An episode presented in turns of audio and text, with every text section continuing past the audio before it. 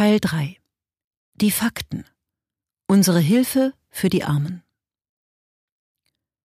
Kapitel 6 Wie viel kostet es, ein Leben zu retten, und wie finden wir heraus, welche Organisation es am besten macht? Das Argument, dass wir mehr Einsatz zeigen sollten, um Menschen in extremer Armut zu retten, setzt voraus, dass wir dazu tatsächlich in der Lage sind und zwar mit vertretbarem Aufwand. Aber sind wir das tatsächlich? Und wenn ja, welcher Organisation sollten wir unsere Spenden zukommen lassen? Wichtige Fragen für jede, die helfen möchte, doch nur 38 Prozent der US-Spender stellen überhaupt Recherchen an und nur 9 Prozent vergleichen verschiedene gemeinnützige Organisationen. Diejenigen, die auf Recherchen verzichten, denken vielleicht, dass es kaum möglich sei, besonders wirksame Organisationen ausfindig zu machen und spenden einfach an diejenige, die ihnen zuletzt aufgefallen ist. Aber glücklicherweise ist es heute viel einfacher als früher, gute Spendenoptionen zu finden. Das liegt zum Teil daran, dass 2006 eine Gruppe junger Analysten, die für Bridgewater Associates LP einen amerikanischen Hedgefonds, arbeiteten, beschloss, einen Teil ihrer erstaunlich hohen Einkünfte für wohltätige Zwecke zu spenden. Aber, so fragten sie sich, welche Hilfsorganisation sollte es sein? Sie alle hatten unterschiedliche Ideen. In ihrer Arbeitszeit analysierten sie mögliche Investitionen für ihren Hedgefonds. Und so war es nur natürlich, dass es sie interessierte, welche Organisation für sie die beste Rendite abwerfen würde, beziehungsweise welche am meisten Gutes mit jedem gespendeten Dollar erreicht. Sie schrieben ihre bevorzugten Hilfsorganisationen an und fragten sie, wofür sie eine großzügige Spende einsetzen würden. Die einzigen Rückmeldungen bestanden aus, wie es einer der Kollegen ausdrückte, massenweise Marketingmaterial, das wirklich nett aussieht. Sie wissen schon, Bilder von glücklichen Schafen und glücklichen Kindern, das aber ansonsten ziemlich nutzlos ist. Also begannen sie, die Organisationen direkt anzurufen und detaillierte Fragen darüber zu stellen, was sie mit ihrem Geld machen und welche Beweise sie dafür vorbringen können, dass eine Spende ihrerseits wirklich das bewirke, wofür sie gedacht ist. Es stellte sich heraus, dass es überraschend schwierig war, eine klare Antwort zu erhalten.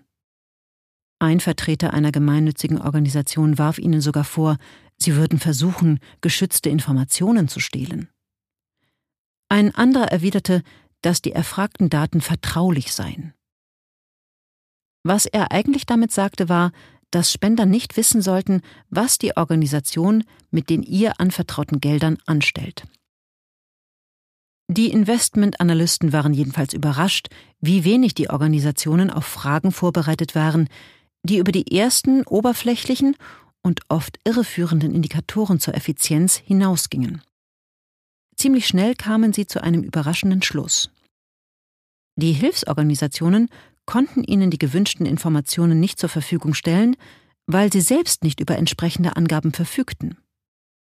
In den meisten Fällen hatten weder die Helferinnen selbst noch unabhängige Gutachter ihr gutes Werk einer rigorosen Analyse unterzogen. In den Augen der Analysten sollten diese aber die Grundlage für Spendenentscheidungen sein, vor allem wenn es um Großspenden ging. Ohne diese Informationen verschenkten sowohl Einzelspender als auch Stiftungen riesige Summen, ohne zu wissen, ob ihre Spenden überhaupt etwas bewirkten. Wie können Hunderte von Milliarden Dollar ausgegeben werden, ohne dass es einen Nachweis darüber gibt, dass das Geld wirklich Gutes bewirkt? Zwei Mitglieder dieser Gruppe, Holden Karnowski und Ellie Hassenfeld, beschlossen, etwas dagegen zu unternehmen. Sie gründeten GiveWell, eine gemeinnützige Organisation, die sich für die Verbesserung von Transparenz und Wirksamkeit im Spendensektor einsetzt. Zunächst wollten sie die Organisation nebenbei in ihrer Freizeit betreiben. Bald aber zeigte sich, dass diese Aufgabe ihre volle Aufmerksamkeit erforderte. Sie sammelten unter ihren Kolleginnen 300.000 Dollar zusammen, gaben ihre Hedgefonds-Jobs auf und begannen, sich in Vollzeit um GiveWell zu kümmern. Eine Hilfsorganisation finden, die wirklich einen Unterschied macht. Du hast sicher schon von Hilfsorganisationen gehört, die wegen ihres Umgangs mit Spendengeldern in der Kritik stehen. Vor allem was den mitunter bescheidenen Anteil des Geldes angeht, das tatsächlich für die Hilfe zur Verfügung steht und nicht zur Deckung allgemeiner Verwaltungskosten verwendet wird. Es ist gut und wichtig, dass sich Menschen dafür interessieren, wie ihre Spenden eingesetzt werden. Aber leider glauben viele, dass Organisationen, die kein Geld für Verwaltung und Fundraising ausgeben, ihre Unterstützung eher verdient hätten als andere. Bevor GiveWell ins Leben gerufen wurde, gab es bereits den 2001 begründeten Charity Navigator, der nach eigener Aussage Amerikas größtes und meistgenutztes Portal zur Bewertung von Hilfsorganisationen ist. Dort findet man allerhand nützliche Informationen, darunter Angaben zum Anteil der Verwaltungskosten an den Gesamtausgaben einer gemeinnützigen Organisation. Die Website publizierte eine Liste der höchst bewerteten Organisationen, also der 1%, die ein Ergebnis von 100% erhalten haben. Man könnte meinen, dass dies die Organisationen sind, die mit dem Geld, das man ihnen anvertraut, am meisten Gutes tun. Das ist aber ein Irrtum. Wie es beim Charity Navigator selbst heißt, die gelisteten höchst bewerteten Organisationen erfüllen ihre Aufgaben auf eine steuerlich einwandfreie Weise, achten gleichzeitig auf eine verantwortungsvolle Unternehmensführung und kennen bewährte Methoden, die das Risiko unethischer Aktivitäten minimieren. Jede dieser Organisationen hat Bestnoten erhalten für finanzielle Solidität, gute Unternehmensführung und Transparenz.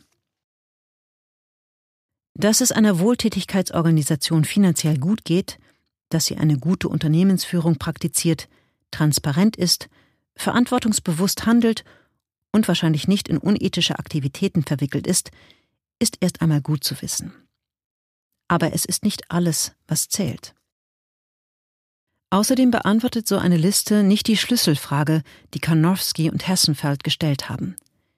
Wie viel Gutes tut die Organisation mit jedem Dollar, der ihr anvertraut wird? Ein Grund dafür, dass diese Zahlen kein vollständiges Bild geben können, ist, dass alle Angaben von den Organisationen selbst stammen, nämlich aus den Formularen, die sie beim Finanzamt einreichen. Diese Angaben werden nicht überprüft, und es ist schwer zu sagen, wo die Kosten für allgemeine Verwaltung aufhören und die für projektspezifische Arbeit beginnen. Mit kreativer Buchführung lässt sich da einiges verstecken. Zum Beispiel können die Mitarbeiter in der Verwaltung neben der Organisation konkreter Projekte auch noch allgemeine Aufgaben erledigen. Ihre Arbeitszeit dafür wird aber größtenteils direkt den Projekten zugeordnet, statt anteilig der allgemeinen Verwaltung. Anmerkung der deutschen Redaktion Auch das Deutsche Zentralinstitut für Soziale Fragen DZI vergibt seine Spendensiegel auf der Basis der Selbstauskünfte, die Hilfsorganisationen beim Antrag einreichen. Es wird nur die sachgerechte wirtschaftliche Verwendung der Spendengelder geprüft, die Transparenz der Buchführung sowie das Informations- und Werbematerial, nicht jedoch die Wirksamkeit. UNICEF Deutschland beispielsweise wurde 2008 das Spendensiegel entzogen, weil die Organisation nicht angegeben hatte, dass sie Spendenwerbern Provisionen zahlte. 2010 erhielt UNICEF Deutschland das Spendensiegel vom DZI wieder zurück. Entscheidend ist jedoch, dass uns Erkenntnisse über die Verwaltungsausgaben einer Hilfsorganisation noch lange nichts über die Wirksamkeit ihrer Arbeit sagen. Es ist sogar möglich, dass drastische Einsparungen in der Verwaltung die Arbeit insgesamt eher behindern. Wenn eine Organisation, die sich mit dem Kampf gegen die globale Armut befasst, Experten zu den Ländern entlässt, in denen sie operiert, senkt sie Personalkosten und das macht auf den ersten Blick mehr Geld frei für die konkrete Hilfe. Doch ohne die Fachleute im Team investiert die Organisation möglicherweise in Projekte, die scheitern werden. Vielleicht fällt es nicht einmal auf, dass Projekte scheitern, weil die Einschätzung, was funktioniert und wie man aus Fehlern lernt, hochqualifiziertes Personal voraussetzt.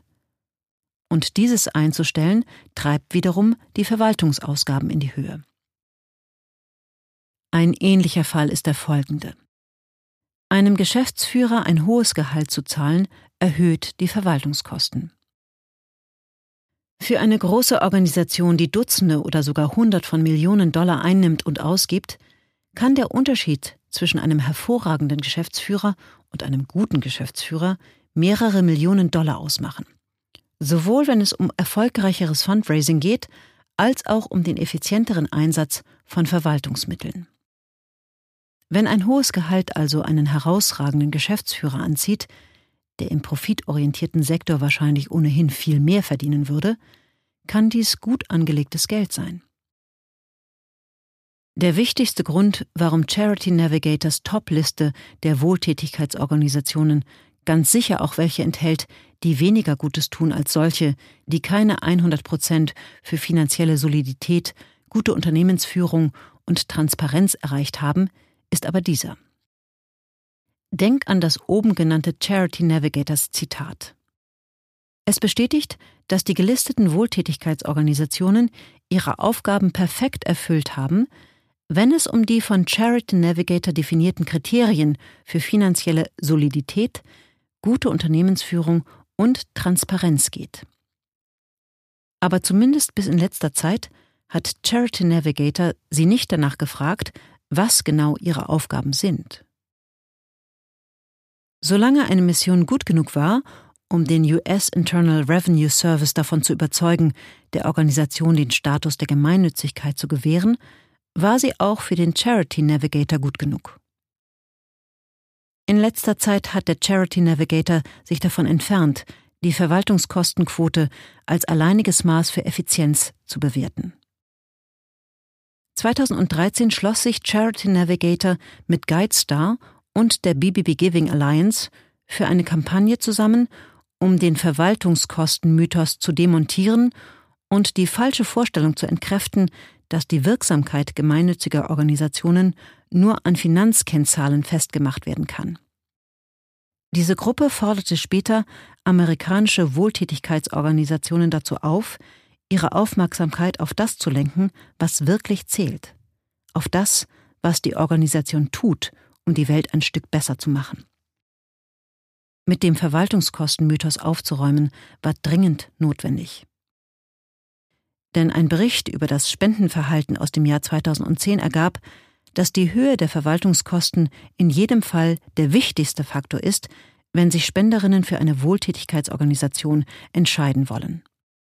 Wenn die Verabschiedung dieses Mythos erfolgreich ist, könnte dies einen dramatischen Effekt haben.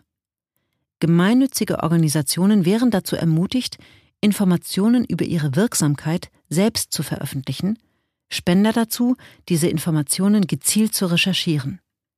Das würde die Anreize für den gemeinnützigen Sektor massiv erhöhen. Wenn wir uns fragen, was die Hilfsorganisationen mit jedem gespendeten Dollar tatsächlich erreichen, wird sofort klar, wie wichtig es ist, sich auf genau diese Fragen zu konzentrieren denn in einigen gemeinnützigen Bereichen ist der Nutzen pro Dollar hundert oder sogar tausendmal größer als in anderen. Und ich vergleiche hier nicht Betrüger mit echten Organisationen, sondern eine echte Organisation mit einer anderen echten Organisation.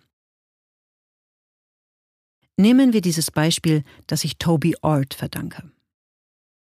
In wohlhabenden Ländern gibt es Einrichtungen, die blinden Menschen Blindenhunde zur Verfügung stellen.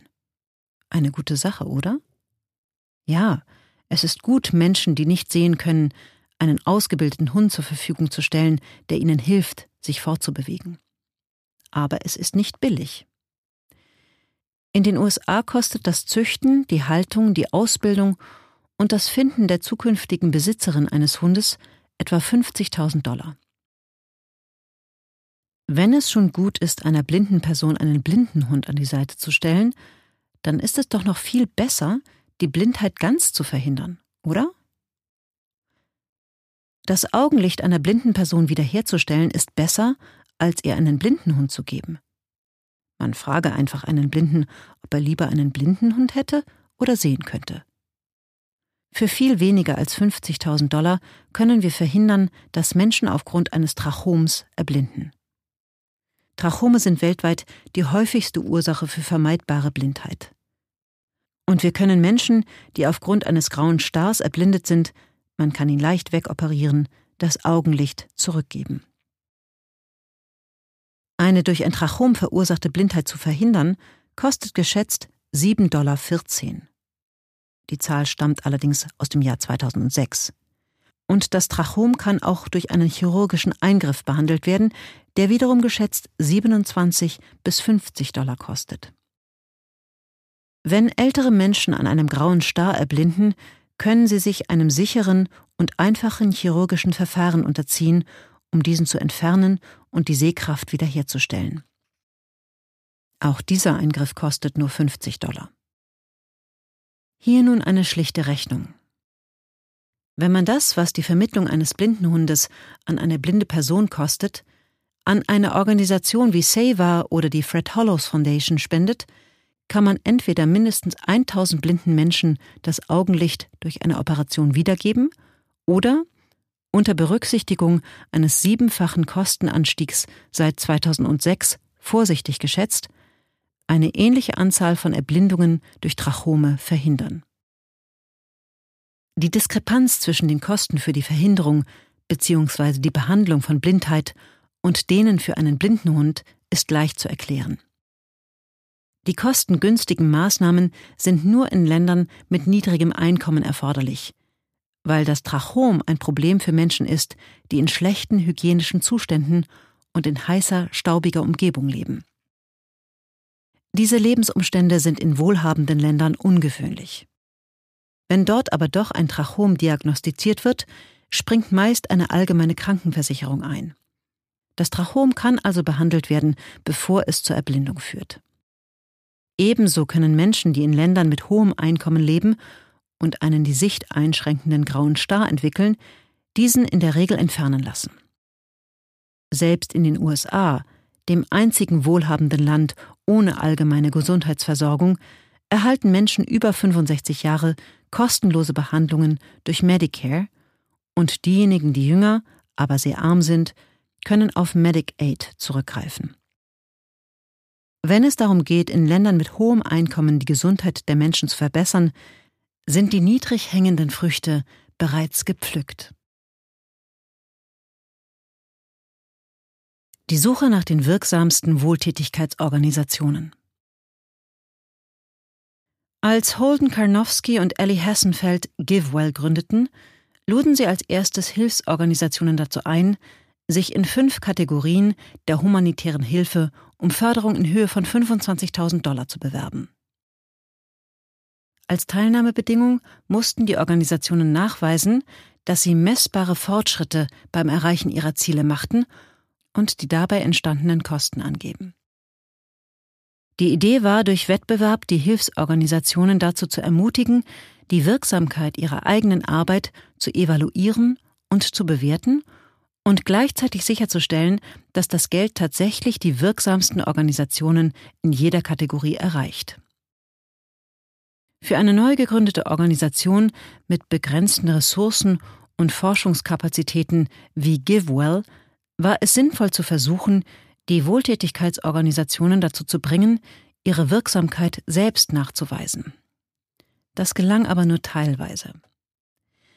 2007 veröffentlichte GiveWell die Ergebnisse einer Evaluation von Organisationen, die sich um eine GiveWell-Förderung in der Kategorie Leben retten in Afrika beworben hatten.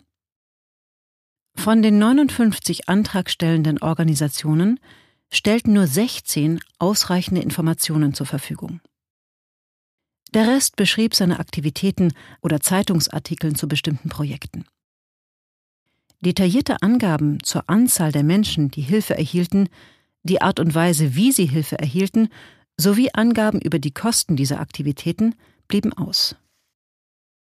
In den ersten Jahren untersuchte GiveWell die Wirksamkeit von Programmen zur Armutsbekämpfung die einerseits in Ländern mit niedrigem Einkommen, andererseits in den USA durchgeführt wurden. Irgendwann konzentrierte man sich aber nur noch auf die erste Gruppe. Und zwar aus genau den Gründen, mit denen wir uns in diesem Buch schon vertraut gemacht haben. In wohlhabenden Ländern sind die Armen in der Regel nicht extrem arm, also nicht in einer Situation, in der sie ihre Grundbedürfnisse nicht decken können. Noch relevanter ist, dass es weitaus mehr kostet, das Leben von Menschen in wohlhabenden Ländern zu retten und zu verbessern, als das Leben von Menschen, die mit zwei Dollar pro Tag oder weniger auskommen müssen, die kein sauberes Trinkwasser, keine sanitären Einrichtungen haben, die über keine Form von Lebensmittelmarken oder Sozialhilfe verfügen und die von keiner medizinischen Grundversorgung profitieren. Der engere Fokus konnte das Fehlen guter Daten aber nicht ausgleichen. GiveWell musste also die finanziellen Mittel für ein Team von Forschern aufbringen. Sie sollten herausfinden, welche Art Maßnahmen am wirksamsten sind, um Menschen in extremer Armut zu helfen und welche Organisationen diese so kosteneffizient wie möglich durchführen. Ich freue mich, dass viele Leserinnen und Leser durch die erste Ausgabe dieses Buches von GiveWell erfahren und die Organisation finanziell unterstützt haben. Unter ihnen ist ein Ehepaar, das in der Lage war, GiveWell bei der bevorstehenden Aufgabe massiv zu unterstützen.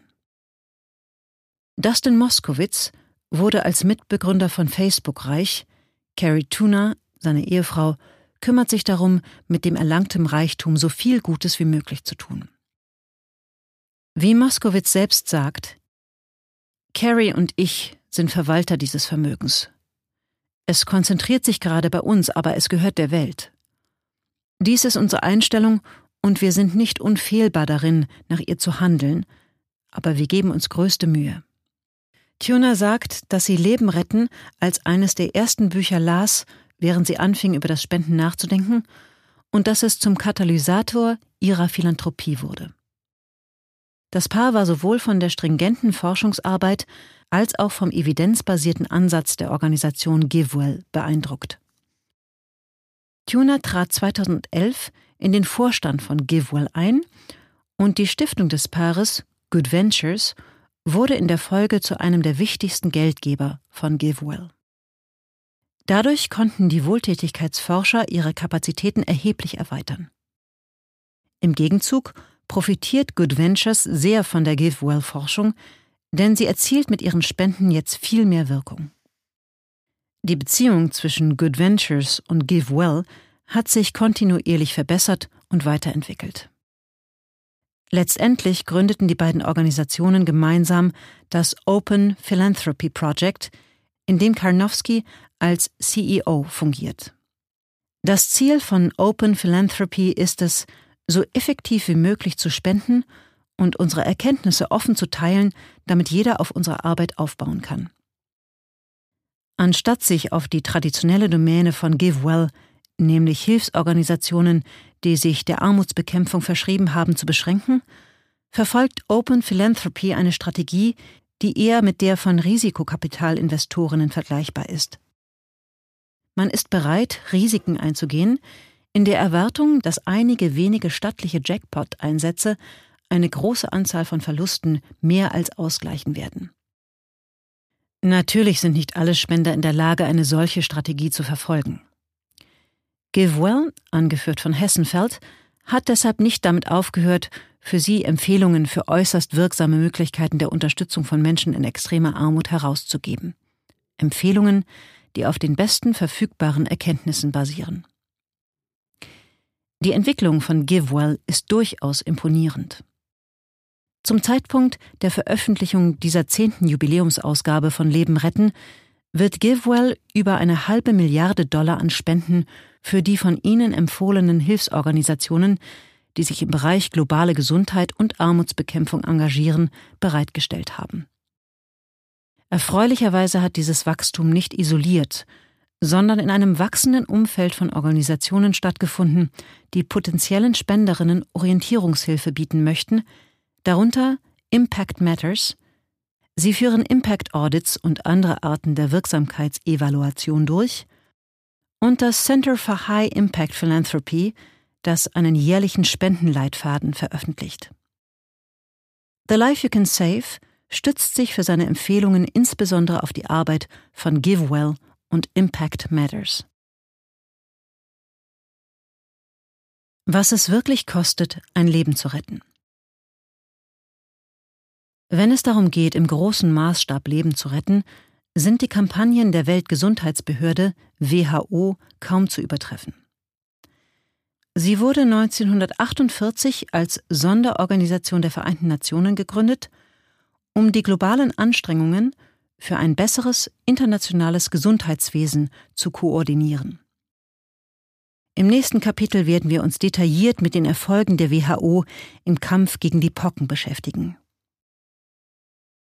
An dieser Stelle beschränke ich mich darauf, auf ihre internationale Impfkampagne gegen Masern hinzuweisen, der es zu verdanken ist, dass zwischen 2000 und 2017 21,1 Millionen Menschen das Leben gerettet wurde.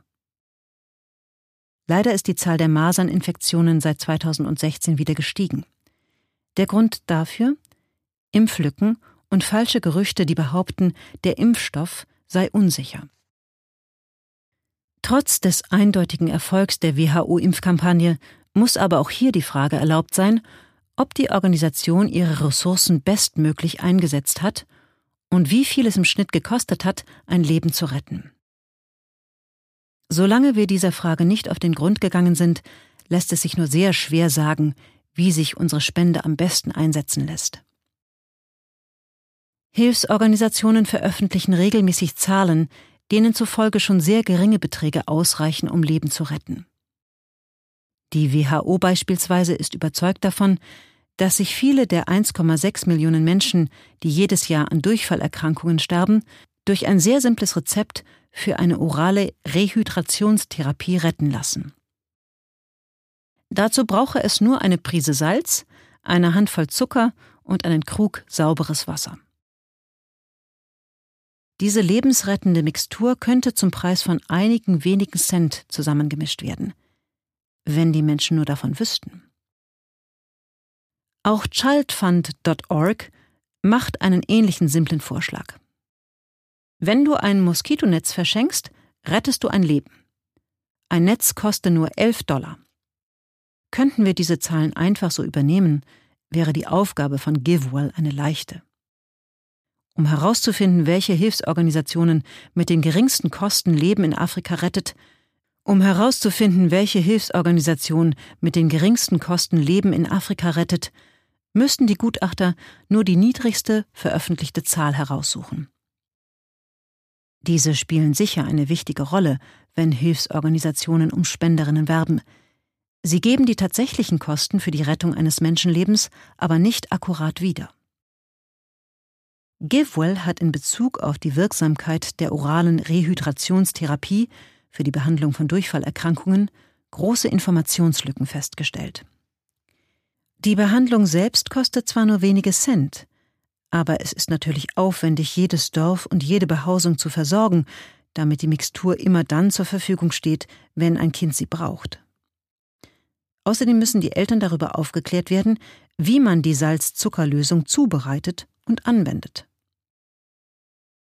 Laut einer wissenschaftlichen Untersuchung von 2006 liegen die Kosten für die Aufklärung über Durchfall und die Behandlung bei rund 14 Dollar pro Kopf in Regionen, wo Durchfall häufig vorkommt.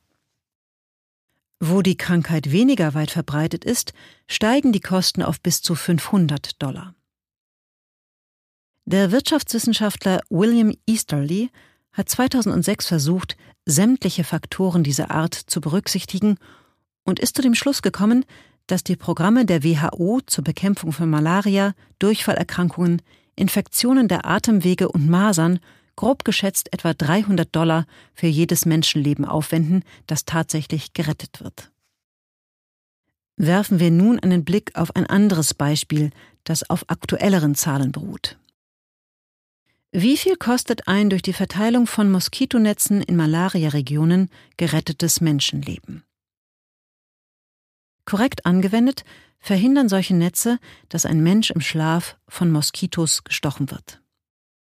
Das Risiko an Malaria zu erkranken wird so deutlich reduziert. Aber das bedeutet nicht, dass jedes Netz auch genau ein Leben rettet. Denn viele Kinder, die so einen Schutz vor Moskitos erhalten, hätten auch ohne ihn überlebt. Bevor wir also nicht wissen, wie viele Netze verteilt werden müssen, um ein Leben zu retten, können wir die Kosten pro gerettetem Leben nicht klar einschätzen. GiveWell vermutet, dass das Moskitonetzprogramm der Against Malaria Foundation derzeit, also im Jahr 2019, 3000 bis 5000 Dollar für ein Menschenleben ausgibt. Die besten Hilfsorganisationen. In den letzten zehn Jahren hat GiveWell zahlreiche umfangreiche Untersuchungen durchgeführt, um Hilfsorganisationen ausfindig zu machen, deren Aktivitäten empirisch nachgewiesen mit der Verbesserung von Lebensumständen in Zusammenhang stehen. Ich stelle nun einige vor, die, während ich schreibe, von GiveWell und The Life You Can Save empfohlen werden. Beide Organisationen aktualisieren ihre Empfehlungen jedes Jahr auf der Grundlage neuester Daten. Informier dich vor einer Spende also besser noch einmal auf den entsprechenden Webseiten. Malaria vorbeugen. In tropischen und subtropischen Regionen fordert Malaria einen enormen Tribut, der sich auf Gesundheit, Leben, Lebensgrundlagen, ja auf ganze Volkswirtschaften auswirkt. Jedes Jahr infizieren sich über 200 Millionen Menschen. Etwa 435.000 Infizierte sterben. 61 Prozent dieser Todesfälle betreffen Kinder unter fünf Jahren, was Malaria zu einer der Hauptursachen für Kindersterblichkeit in Afrika macht. Selbst wenn die Krankheit nicht tödlich verläuft, kann Malaria die kognitive Entwicklung eines Kindes beeinträchtigen. Sie ist auch für schwangere Frauen äußerst gefährlich. Für andere Erwachsene immerhin schrecklich unangenehm, kräftezehrend und verursacht hohes Fieber, wie ich nur zu gut weiß, da ich mich als Student in Neuguinea angesteckt habe. Wenn keine wirksamen Medikamente zur Verfügung stehen, kann Malaria viele Jahre lang immer wieder auftreten. In der Sahelzone, einer afrikanischen Region mit besonders hoher Malariaquote, führt das Malaria Consortium das größte Programm zur saisonalen Malaria-Chemoprävention durch, bei dem Kindern während der Malaria-Hochsaison vier Monatsdosen eines vorbeugenden Medikaments verabreicht werden. Die WHO gibt an, dass die saisonale Malaria-Chemoprävention nachweislich die Häufigkeit von Malariaanfällen und schweren Fällen um etwa 75 Prozent reduziert. Zudem könne sie bei Kindern Millionen von Erkrankungen und Tausende von Todesfällen verhindern. Das Malaria-Konsortium schätzt die Gesamtkosten für die Behandlung während der gefährlichen Regenzeit auf nur 3,40 Dollar pro Kind. Eine weitere bewährte Methode zur Malaria-Prophylaxe habe ich eben bereits vorgestellt. Die Verteilung von Moskitonetzen und die Aufklärung über ihre korrekte Verwendung. Die Against Malaria Foundation, AMF, verteilt äußerst effizient Moskitonetze und prüft im Anschluss an die Erstverteilung, wie viele der verteilten Netze tatsächlich im Einsatz sind und ob sie korrekt aufgehängt wurden. Ein AMF-Netz kostet nur zwei Dollar. Jedes Netz schützt zwei Personen bis zu drei Jahre lang. Dank der Unterstützung von Sponsorinnen, die alle anderen anfallenden Kosten übernehmen, ist AMF in der Lage, 100 Prozent der öffentlichen Spenden für den Kauf von Moskitonetzen einzusetzen. Vitamin A-Supplementierung Vitamin A-Mangel ist die Hauptursache für die vermeidbare Erblindung bei Kindern und erhöht das Risiko vor Erkrankung mit und Tod durch schwere Infektionen. Helen Keller International unterstützt die massenhafte Verteilung von Vitamin A-Präparaten, um Blindheit zu verhindern und die Gesundheit ganzer Gemeinden zu verbessern. Das Verabreichen einer Einzeldosis kostet weniger als einen Dollar. Es überrascht daher nicht, dass es das Vitamin A-Supplementierungsprogramm von Helen Keller International auf die 2018er GiveWell-Liste der besten Hilfsorganisationen geschafft hat und auch von The Life You Can Save empfohlen wird. Vorbeugung von Unterernährung Die Weltgesundheitsorganisation hat festgestellt, dass der weit verbreitete Mangel an wichtigen Mikronährstoffen wie Jod und Vitamin A die Gesundheit und das Wachstum von Menschen in Ländern mit niedrigem Einkommen bedroht. Kinder und schwangere Frauen sind besonders gefährdet. Bei Kindern kann ein solcher Mangel nicht nur zum Tod führen, sondern auch eine Reihe von kräftezehrenden Krankheiten und Behinderungen verursachen. Unter anderem eine Hemmung des Körperwachstums und der Gehirnentwicklung.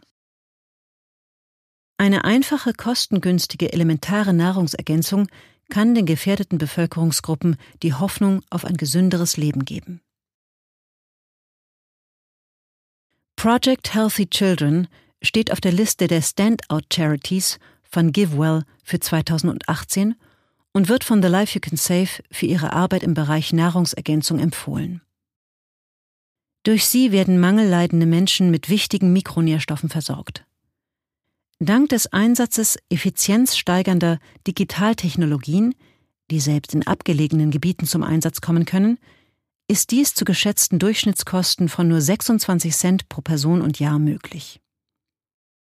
Weltweit kommen die Ernährungsprogramme von Project Healthy Children mehr als 55 Millionen Menschen zugute. Es ist das Ziel der Organisation, bis 2025 100 Millionen Menschen zu erreichen. Gesundes Verhalten fördern. Development Media International, eine weitere Organisation, die auf der GiveWell-Liste der Standout Charities steht und von The Life You Can Save empfohlen wird, versucht, Menschen in einkommensschwachen Ländern gesundes Verhalten näher zu bringen. Dies geschieht hauptsächlich durch Werbung auf lokalen Radiosendern. 2018 veröffentlichte Development Media International die Ergebnisse einer in Burkina Faso durchgeführten randomisierten Studie, die zeigt, dass Massenmedien das Gesundheitsverhalten verändern können. Im Rahmen der Studie strahlten sieben lokale Radiosender zehnmal täglich an 365 Tagen im Jahr Radiospots aus. Diese bewerben Verhaltensweisen wie den Besuch einer Vorsorgeeinrichtung für Schwangere oder den Gang zum Arzt bei Symptomen von Malaria, Lungenentzündung oder Durchfall. In sieben anderen Gebieten wurden keine derartigen Radiospots ausgestrahlt. Die unabhängig ausgewertete Studie zeigte, dass ein Jahr nach Kampagnenstart die Zahl der Kinder, die aufgrund von Malaria, Lungenentzündung und Durchfall in eine Krankenstation gebracht wurden, im Vergleich zu der in Kontrollgebieten um 56 Prozent, 39 Prozent bzw. 73 Prozent anstieg. Eine anschließende Analyse ergab, dass die dreijährige Kampagne das Leben von 2967 Kindern unter fünf Jahren und von 39 Frauen rettete. Aufgrund der günstig produzierten Werbung beliefen sich die Kosten pro geretteten Leben auf 756 Dollar. Günstiger wird kaum anderswo vor dem Tod bewahrt. Die Studie ging auch davon aus, dass in anderen afrikanischen Ländern mit größerer Bevölkerungsdichte und Medienverbreitung die Kosten noch weiter fallen würden. Für Malawi zum Beispiel wurden die Kosten pro gerettetem Leben auf nur 196 Dollar geschätzt. Das sind eine Menge Zahlen. Wir haben im Kapitel 4 erfahren, dass Menschen eher helfen, wenn das Opfer, oder in diesem Fall die Hilfsempfängerin, identifizierbar ist. Lass mich also eine Geschichte erzählen von einem Vater und davon, wie ein einfacher Funkspruch das Leben seiner Tochter gerettet hat. Mein Name ist Tibandiba Lankoande und meine Tochter heißt Marietta. Vor drei Jahren ließ meine Frau Marietta draußen schlafen, während sie zur Arbeit auf die Felder ging. Als sie zurückkam, hatte Marietta hohes Fieber. Wir dachten, sie sei einem Fluch zum Opfer gefallen. Die Menschen hier glauben, dass das passieren kann, wenn ein Vogel über ein Kind fliegt, während es draußen schläft.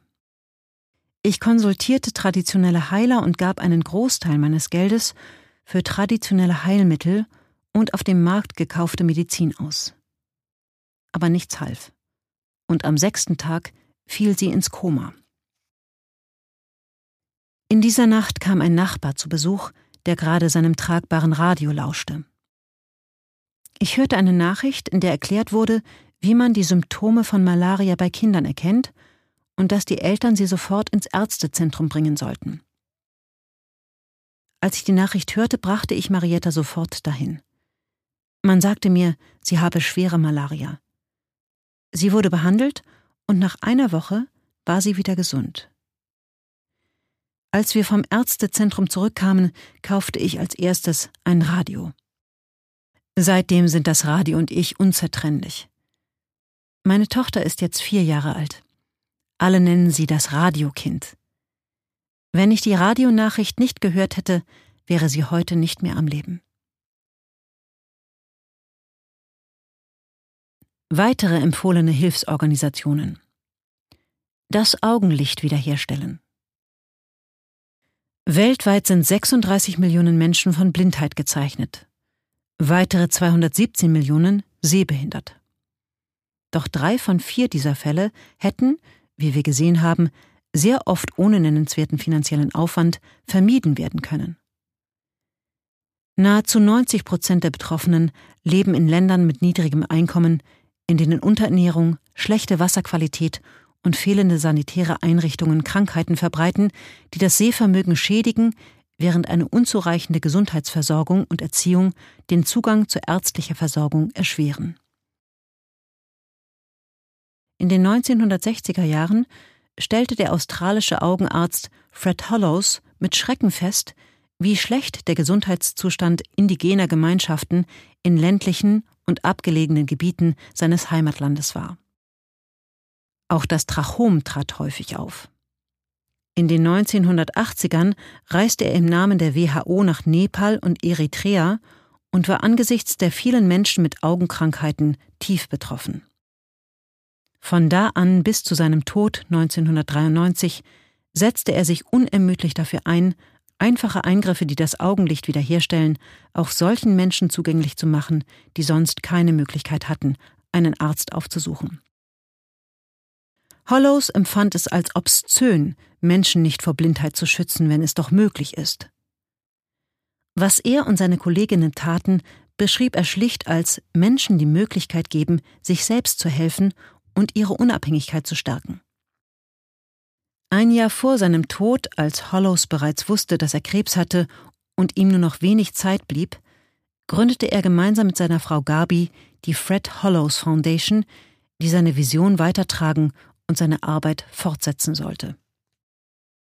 Eine wichtige Aufgabe der Stiftung ist die Ausbildung von Chirurgen vor Ort. Sie lernen nicht nur selbst Operationen durchzuführen, sondern auch wiederum andere Chirurgen auszubilden. Auf diese Weise wird die Fähigkeit von Ländern mit niedrigem Einkommen, Augenkrankheiten in der eigenen Bevölkerung zu behandeln, vervielfacht. Die Arbeit von Dr. Sanduk Ruit, der Hollows in den 1980er Jahren in Nepal kennenlernte und von seiner Arbeit inspiriert war, veranschaulicht die Wirkmacht des oben beschriebenen Ansatzes. Dr. Ruit hat nämlich Pionierarbeit in der Kataraktchirurgie geleistet. Er kann den Eingriff zur Wiederherstellung der Sehkraft in weniger als zehn Minuten durchführen. Mit seinen eigenen Händen hat er etwa 120.000 Menschen das Augenlicht zurückgegeben. Und es werden immer mehr. Aber indirekt ist er für viel mehr Heilung verantwortlich, weil er weiteren Chirurginnen seine Techniken beigebracht hat. Die Fred Hollows Foundation schätzt, dass durch sie mehr als vier Millionen Augenoperationen und Behandlungen möglich waren. Diese führten unter anderem dazu, dass mehr als 2,5 Millionen Menschen wieder sehen konnten. Die Weltbank sagt, dass Verfahren wie die Kataraktoperation zu den kostengünstigsten aller Gesundheitsmaßnahmen gehören und weltweit gefördert werden können. Man kann sich leicht vorstellen, wie viel schwerer es sein muss, in einem armen Land blind zu sein, wo es kaum Unterstützung für Menschen mit Behinderung gibt. Die Rettung des Augenlichts hilft nicht nur dem Einzelnen, sie versetzt den Patienten auch in die Lage, zur Versorgung seiner Familie beizutragen und seine Rolle in der Gemeinschaft auszufüllen. Einer Studie aus Indien zufolge gelang es 85 Prozent der männlichen und 58 Prozent der weiblichen Patienten, die ihren Job wegen ihrer Erblindung verloren hatten, nach der Operation wieder Arbeit zu finden. Bei Kindern kann es eine Frage von Leben und Tod sein, das Augenlicht zu retten. Denn in Ländern mit niedrigem Einkommen sind Kinder, die erblinden, einem weit höheren Risiko ausgesetzt, noch im Folgejahr zu sterben, als andere Kinder. Und diejenigen, die überleben, haben kaum eine Chance, je eine Schule zu besuchen oder ein normales, produktives Leben zu führen. SAVA ist eine weitere Organisation, die sich mit Augenheilkunde befasst. Sie kümmert sich vor allem um den Schutz und die Wiederherstellung der Sehkraft in unterversorgten Gebieten und fokussiert sich dabei besonders auf Frauen, Kinder und allgemein indigenen Gruppen. Unter anderem richten sie lokale Augenzentren ein, die sowohl Arbeitsplätze als auch langfristige augenmedizinische Versorgung bereitstellen. Die Programme von SAVA haben fünf Millionen Menschen in mehr als 20 Ländern ihr Augenlicht wiedergegeben. Oft mit Kataraktoperationen, die nach Angaben der Organisation nur 50 Dollar pro Eingriff kosten. Sowohl die Fred Hollows Foundation als auch SAVA werden von The Life You Can Save empfohlen. Jungen Frauen ihr Leben zurückgeben. Die Geburtsfistel ist eine Verletzung, die Frauen bei der Geburt erleiden können. Sie wird durch unbehandelte, blockierte Wehen verursacht. Das Baby stirbt in der Regel bei der Geburt. In Ländern mit hohem Einkommen wird bei längerem Geburtsstillstand in der Regel von einer Chirurgin ein Kaiserschnitt durchgeführt. In Ländern, in denen Frauen ohne Zugang zu geburtshilflicher Notversorgung ihre Kinder zur Welt bringen, kann sich in einem solchen Fall eine Geburt über Tage hinziehen. Der Druck, den der Kopf des Babys ausübt, kann die Blutzirkulation unterbrechen, sodass Gewebe abstirbt und sich zwischen Vagina und Blase oder Darm ein Loch bildet, eine sogenannte Fistel. Diese Löcher verursachen Inkontinenz. Bei Frauen mit Fisteln läuft ständig Urin und oder Kot aus ihrer Vagina aus sodass sie oft von ihren Familien und ganzen Dorfgemeinschaften geächtet werden. In Ländern, in denen große Armut herrscht und Frauen und Mädchen weniger gelten als Männer, leiden mindestens eine Million Frauen an diesem Zustand. Die einzige Möglichkeit, eine Geburtsfistel zu heilen, besteht in einem fachmännischen chirurgischen Eingriff, den sich die am häufigsten Betroffenen, verarmte Frauen, nicht leisten können. Sie sind oft über Jahre oder sogar Jahrzehnte von ihrer Verletzung gezeichnet. 1959 reisten Catherine und Reginald Hamlin, beides Fachärzte für Geburtshilfe und Gynäkologie in Australien und Neuseeland, nach Äthiopien. Als sie erkannten, mit welchen Problemen die Frauen dort zu kämpfen hatten, weil es an medizinischer Betreuung mangelte, beschlossen sie zu bleiben. Sie fanden bald heraus, dass die Krankenhäuser Frauen mit Fisteln häufig abwiesen, weil ihr Befund nicht lebensbedrohlich wäre und ihr Zustand die Krankenhaushygiene gefährdete. Also gründeten die Hamlins das Addis Abeba Fistula Hospital, jetzt Hamlin Fistula Ethiopia. Seit ihr Ehemann gestorben ist, setzt Catherine Hamlin, sie ist bereits in ihren Neunzigern, die Arbeit für die Fistelpatientinnen in Äthiopien alleine fort. Die Catherine Hamlin Fistula Foundation hat bereits mehr als 60.000 Frauen behandelt und expandiert nun von Äthiopien nach Uganda. Patientinnen erhalten individuelle medizinische Hilfe und Pflege, angepasste Nahrung, Physiotherapie, Psychotherapie und Reha. Die Reha kann sogar eine Berufsausbildung beinhalten. Wenn sie bereit sind, entlassen zu werden, bekommen die Frauen ein Busticket und ein neues Kleid. Hamlin beschreibt eine Situation, die sie tausende Male erlebt hat, so. Dieses Mädchen kommt zu uns und hat sein ganzes Leben noch vor sich. Wenn ihr keiner hilft, wird sie ein elendes Leben führen, ein Grauen ohne Ende. Wenn wir dann erleben, wie dieses Mädchen wieder ganz gesund ist, wie sie in einem neuen Kleid nach Hause aufbricht und wieder lachen kann, dann gibt uns das ein sehr gutes Gefühl. Nicht alle Patientinnen können nach ihrer Entlassung nach Hause gehen. Mami Tugashe war 15 Jahre alt und Analphabetin, als sie nach drei Tagen Wehen ein totgeborenes Kind zur Welt brachte und eine Fistel bekam, die sie inkontinent machte. Sie wurde in das Krankenhaus in Addis Abeba gebracht und erfolgreich operiert. Sie wollte nicht in ihr Dorf zurückkehren und bekam einen Job im Krankenhaus, wo sie von da an die Betten machte. Sie begann damit, Rack Hamlin bei seinen Operationen zuzuschauen, und schließlich erlaubte er ihr, dabei zu helfen. Zunächst nur hier und da ein bisschen, aber nach und nach tat sie immer mehr, bis sie so kompetent war, dass sie die Fisteloperation selbst durchführen konnte. Mittlerweile hat sie viele Jahre Erfahrung und bildet nun, obwohl sie nie eine Grundschule besucht, geschweige denn ein Medizinstudium absolviert hat, Gynäkologen aus, die dafür aus vielen anderen Ländern zum Addis Abeba Fistula Hospital reisen. Die Fistula Foundation ist eine weitere Organisation, die bei der Heilung von Fistelpatientinnen in armen Ländern auf der ganzen Welt Großes geleistet hat. Seit 2009 hat die Fistula Foundation schon mehr als 40.000 Fisteloperationen in 31 afrikanischen und asiatischen Ländern finanziert. Mehr als jede andere Organisation weltweit. Die Stiftung deckt die Kosten für die Operation selbst sowie für alles Zusätzliche wie Anästhesie, Pflege und Medizinbedarf. Die Stiftung prüft sorgfältig alle potenziellen Partner, um ganz sicher zu sein, dass sie nur seriöse, einheimische Chirurginnen in Regionen mit größtem Bedarf finanziert. Zudem werden Erfolge überwacht und Vorortbesuche durchgeführt. Im Jahr 2009, als die Fistula Foundation ihre Mission auf die ganze Welt ausdehnte, war ihr erster Partner Dr. Dennis Mukwege, ein gynäkologischer Chirurg, der das Pensi Hospital in der Demokratischen Republik Kongo gründete.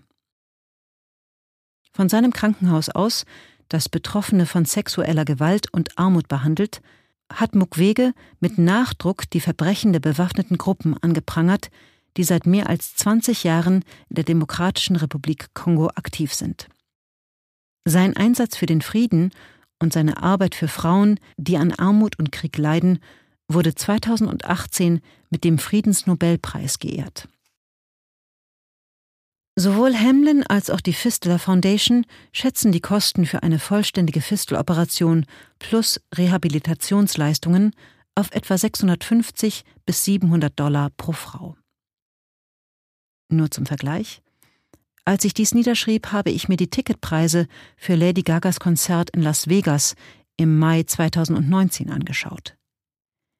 Die preiswertesten kosteten 762 Dollar. Von da an ging es aufwärts. Also, was hat für dich einen größeren Stellenwert? Lady Gaga ein paar Stunden lang auf der Bühne zu sehen oder einer jungen Frau ihr Leben zurückzugeben? Noch mehr gute Dinge, die nicht viel kosten. Es gibt noch viele weitere Beispiele dafür, wie eine relativ kleine Spende viel Gutes bewirken kann. Wenn du darüber nachdenkst, für eine von The Life You Can Save empfohlene Wohltätigkeitsorganisation zu spenden, kannst du den Impact Calculator der Organisation nutzen. Er ermittelt, was deine Spende bewirken kann. Nach aktuellen Schätzungen könnte eine Spende von 50 Dollar zum Beispiel Folgendes bewirken. Behandlungen durch die Schistosomiasis Control Initiative oder das Deworm the World Program von Evidence Action. Mit ihr werden schätzungsweise 100 oder mehr Kinder vor parasitären Wurminfektionen geschützt und lebensbedrohliche Erkrankungen wie Blasenkrebs, Nierenfehlfunktionen, Milzschäden und Anämie verhindert. Bereitstellung von einer Jahresration Jodsalz für schätzungsweise 500 Menschen durch die Global Alliance for Improved Nutrition oder das Iodine Global Network. Jodsalz hilft, die Gesundheit von Menschen zu verbessern und vor zum Beispiel Hirnschäden durch Jodmangel zu schützen. Bereitstellung von sicherem Trinkwasser für ein Jahr für schätzungsweise 40 Dorfbewohnerinnen durch das Programm Dispensers for Safe Water von Evidence Action.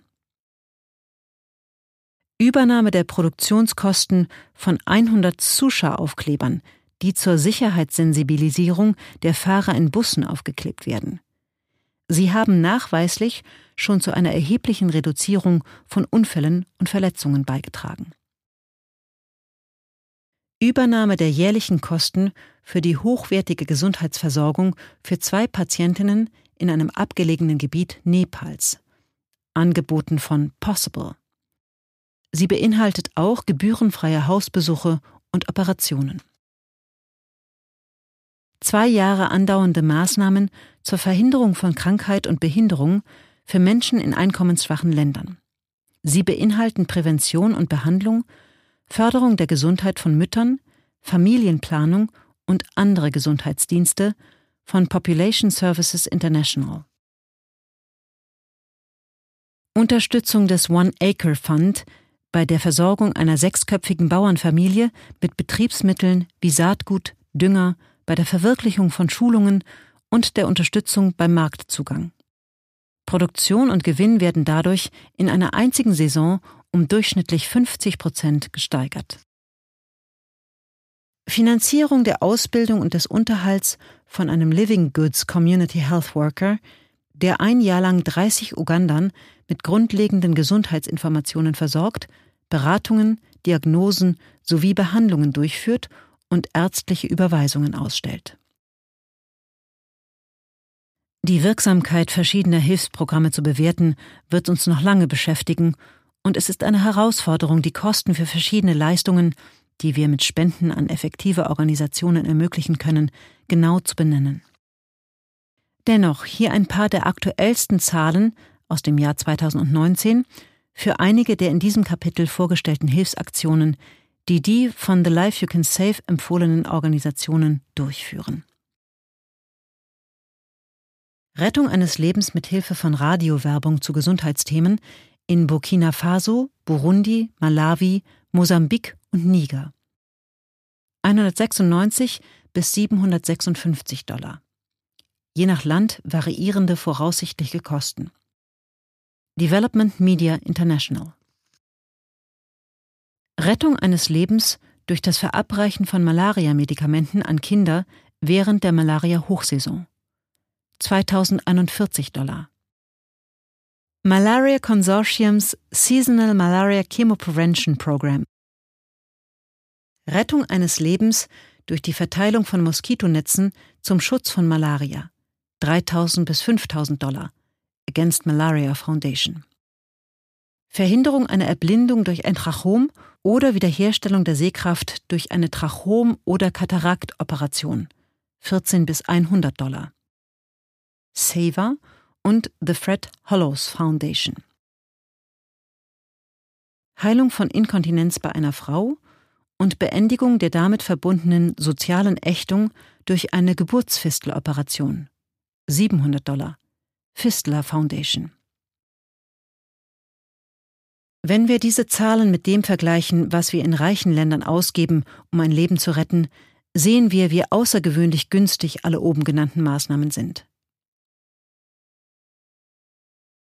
Eine Studie der Duke University aus dem Jahre 1995 hat 500 lebensrettende Einsätze in den USA untersucht und herausgefunden, dass die Kosten dafür im Schnitt bei 2,2 Millionen Dollar liegen.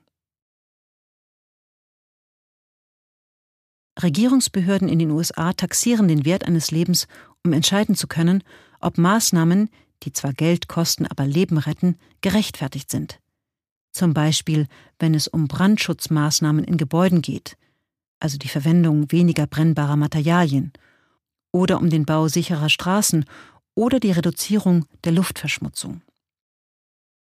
Im Jahr 2016 bezifferte die US-Umweltschutzbehörde den Wert eines typischen amerikanischen Lebens mit 10 Millionen Dollar, während das Bundesverkehrsministerium im Jahr 2015 einen Wert von 9,4 Millionen Dollar ansetzte. Im Vergleich mit all diesen Zahlen sind die oben beschriebenen Maßnahmen doch nun wirklich um ein Vielfaches günstiger.